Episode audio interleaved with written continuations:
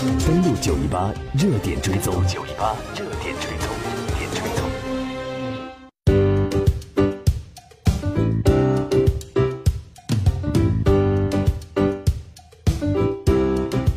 北京时间十二点二十一分，这里是正在为您直播的新闻栏目，登录九一八。接下来的时间，我们来关注一下叙利亚方面的局势。刚刚呢，我们来介绍到了美国方面呢，已经对叙利亚的大尔祖尔省呢发布了一种白磷弹的袭击。我们也看到，其实这个事件也引发了大家的一个关注，虽然只是一个开始。与此同时呢，在俄罗斯和叙利亚的军队的联合的空袭下。伊德利卜省和哈马省的战事也正在进行的过程当中。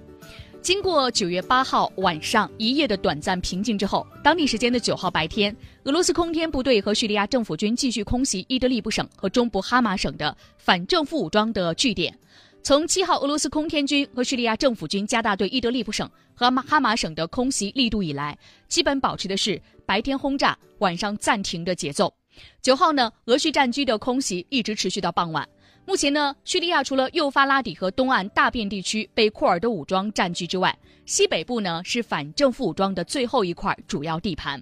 这个地区包括伊德利卜省的大部，以及阿阿勒颇省、哈马省，还有拉塔基亚省的部分地区。其中，伊德利卜省的西北部和土耳其接壤。随着伊德利卜省局势持续升温，土耳其开始加强东南边境地区的军力部署。九号呢，有媒体拍到，又有一队军车抵达土耳其的哈塔伊省的雷伊汉地区，并且进入到靠近叙利亚边界的一个军事基地。我们也看到，本月七号呢，伊朗、土耳其还有俄罗斯三国峰会发表的联合声明，只强调要消灭叙利亚境内的恐怖分子。但具体到伊德利卜省的问题上，土耳其与、俄罗斯和伊朗的立场非常不同。伊德利卜省一个重要的反政府武装力量，正是受到土耳其支持的叙利亚自由军。在七号的峰会上，土耳其总统埃尔多安一再强调，应该在伊德利卜省停火。此外，战事催生的难民潮预计也将会给土耳其带来压力，所以土方呢对此也是有忧虑的。那么，叙利亚战事呢，究竟目前是一个什么样的情况呢？叙利亚政府军联合俄罗斯的空天军可能要对伊德利卜省发动总攻，但是呢，美国方面也在这个地方呢是进行了军事力量的集结。美国表示呢，一旦发现叙利亚军队在伊德利卜省动用化武，将会实施打击。而目前在这个问题上应该怎么来看呢？我们来听一下央视特约评论员苏晓辉女士带来的观察。俄罗斯和叙利亚政府合作的成果，而俄罗斯认为呢，西方主导对叙利亚政权的这种颠覆的行动，明显是没有法律的依据。而阿尔坦夫基地呢，并不是俄罗斯第一次提起，俄罗斯曾经指责西方呢，在阿尔坦夫基地附近窝藏武装分子，对叙利亚的现政权构成了影响。而当前呢，美国在阿尔坦夫基地进行演习呢，也是对当前叙利亚战事以及叙利亚现政权的非常强硬的信号。在俄罗斯看来呢。西方恐怕呢，目前对于叙利亚内部的战争的局势，尤其是在伊德利卜即将进行的战事，有自己的判断。在西方看来呢，伊德利卜战事一旦发生，而且呢，最后呢达成有利于俄罗斯和叙利亚的结果，恐怕对于西方是极为不利的。所以西方呢，恐怕难以袖手旁观。所以近一时期呢，俄罗斯呢也认为对叙利亚进行再一次的军事干预，恐怕是西方已经既定的脚本。而西方呢，也在准备相关的这种舆论上的。支持，包括呢，恐怕会制造下一次的人道主义危机的舆论宣传，进而呢，以化武等一系列的借口发动军事袭击。所以在这样的一个背景之下呢，俄罗斯呢是先发制人，首先指责呢美国使用了白磷弹，这本来就是有违人道主义的一种做法，而进而呢防止西方呢占领道义上的优势。所以呢，从目前来看呢，俄罗斯认为呢，抢占伊伊德利卜以及下一步叙利亚的战事的发展呢，是一个不。可能避免的进程，而一旦伊德利卜拿下之后呢，对于叙利亚的县政府来说，将是一个非常利好的消息。嗯，呃，俄叙联军呢，近期是明显的加大了对伊德利卜的这个空袭的力度了。联合国近期呢，也是将主导这个多场要涉叙的会谈。那么，请问在目前的背景下，联合国主导的会谈能不能够改变叙利亚伊德利卜的态势？那么，这样的会谈对于叙利亚未来的发展将会发挥什么样的作用呢？尽管呢政治进程还在推进，包括在联合国等多边的场合在进行会谈，但是恐怕呢伊德利卜的战事呢是势在必行，而且呢俄罗斯和叙利亚呢也是志在必得。对于叙利亚县政府来说呢，一线一旦拿下伊德利卜，恐怕在相当长的时间内可以保证对叙利亚的控局的能力。其实呢，从2011年叙利亚的内政内部呢发生动乱以来呢，西方的国家一直在支持叙利亚的反对派的武装，但是呢，并没有取得非常重要的成果。而在俄罗斯呢介入叙利亚的战事之后呢，政府军是不断的掌握优势，而目前呢是这个捷报频传，所以呢，在这个拿下了南方之后，挥师北上是一个必然之举。而对俄罗斯来说呢，稳固了叙利亚的宪政权，对于俄罗斯在中东整体棋盘上的战略主动是极为有利的。所以俄叙呢在密切的合作，而且呢在伊朗的支持之下呢，将对伊德利卜发动袭击，而最终呢掌握对叙利亚整体局势的一个控局的能力。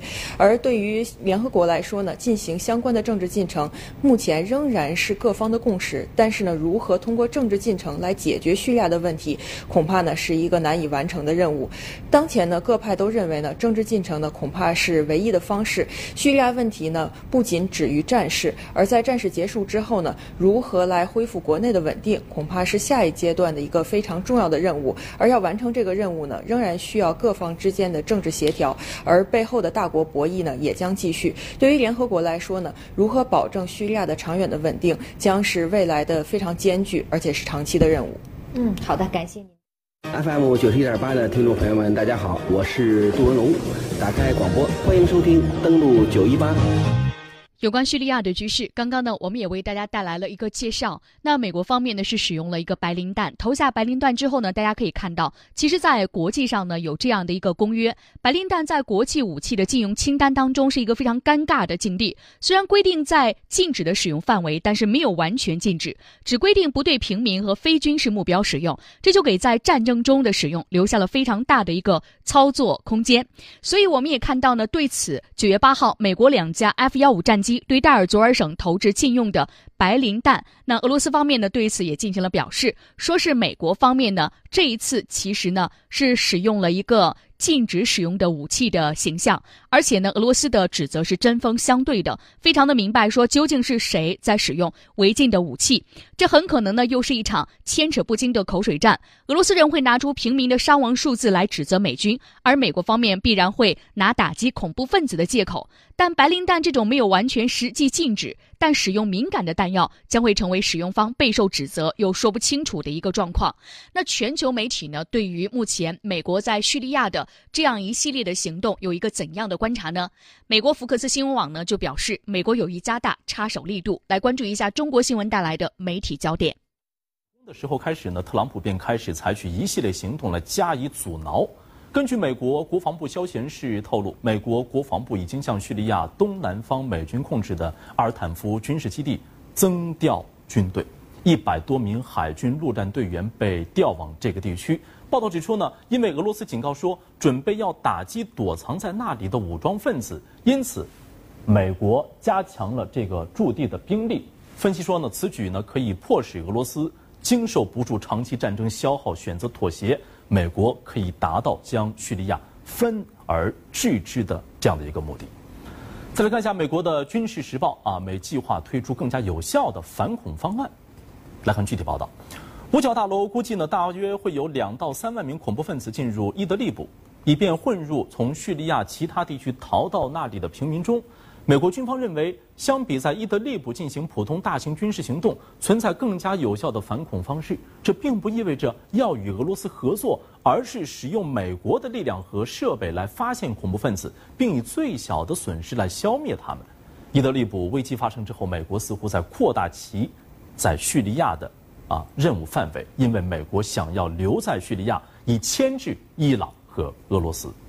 再来看一下卡塔尔半岛电视台，美俄博弈。啊，正在升级。报道中说呢，土耳其与俄罗斯以及伊朗在叙利亚问题上存在的利益分歧，正在让局势变得复杂。分析指出呢，美国可以利用分歧在俄土伊之间制造更大的不信任。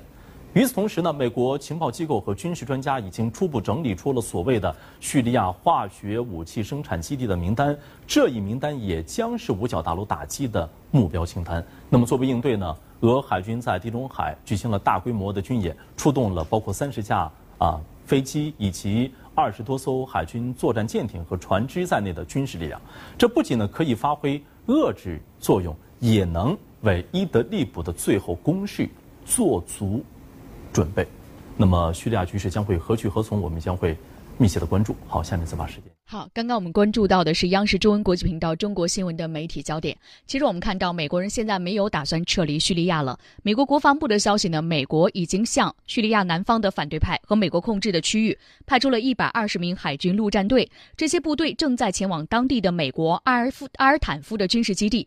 分析人士表示呢，俄罗斯威胁可能和美国产生冲突，俄叙联军打击残余的武装分子，美军加强了对于这个地区的反应的兵力。福克斯新闻网表示呢，援引了美国中央司令部的发言人威廉阿尔班上校的话报道说，美国希望同俄罗斯、叙利亚政府或任何一个可以为叙利亚国内战争提供帮助的组织发生冲突。这是我们看到的美国方面的一个状态。